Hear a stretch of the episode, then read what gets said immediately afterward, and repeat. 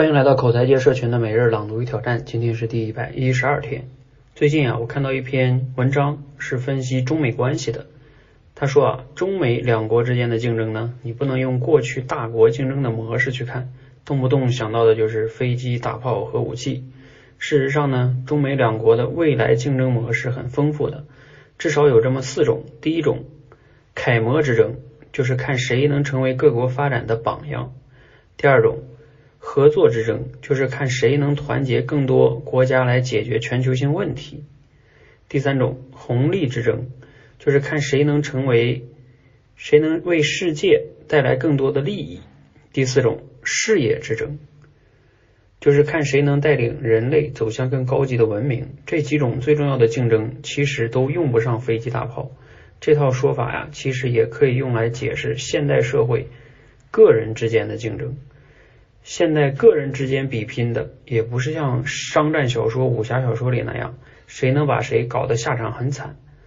咱们能争夺的目标，无非也就是谁能成为楷模，谁能有更多合作者，谁能创造红利，谁能有更高的视野。好，内容摘自于罗胖六十秒。今天的内容啊，给你哪些思考和启发呢？对于你，尤其是啊，对于你未来提升自己的竞争力。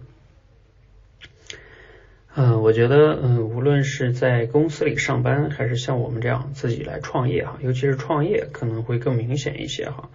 就像他讲这四个点哈，我觉得都是值得思考的。比如说有更高的视野，那当然就是看得更远呗。创造红利哈，不仅是跟随红利，还创造红利，这个的当然比较难一些哈。尤其这个创造更多的合作者，就是有更多的。合作者能进来哈，能实现多方的共赢，这个确实是非常厉害的。再一个就是成为楷模榜样，嗯，成为某些头部是吧？嗯，等等等等哈。那我觉得像普通人呢，在公司里边也一样哈，就是你能看得更远，你能成为榜样，然后你能有嗯，成为更多的资源的聚合点、交集。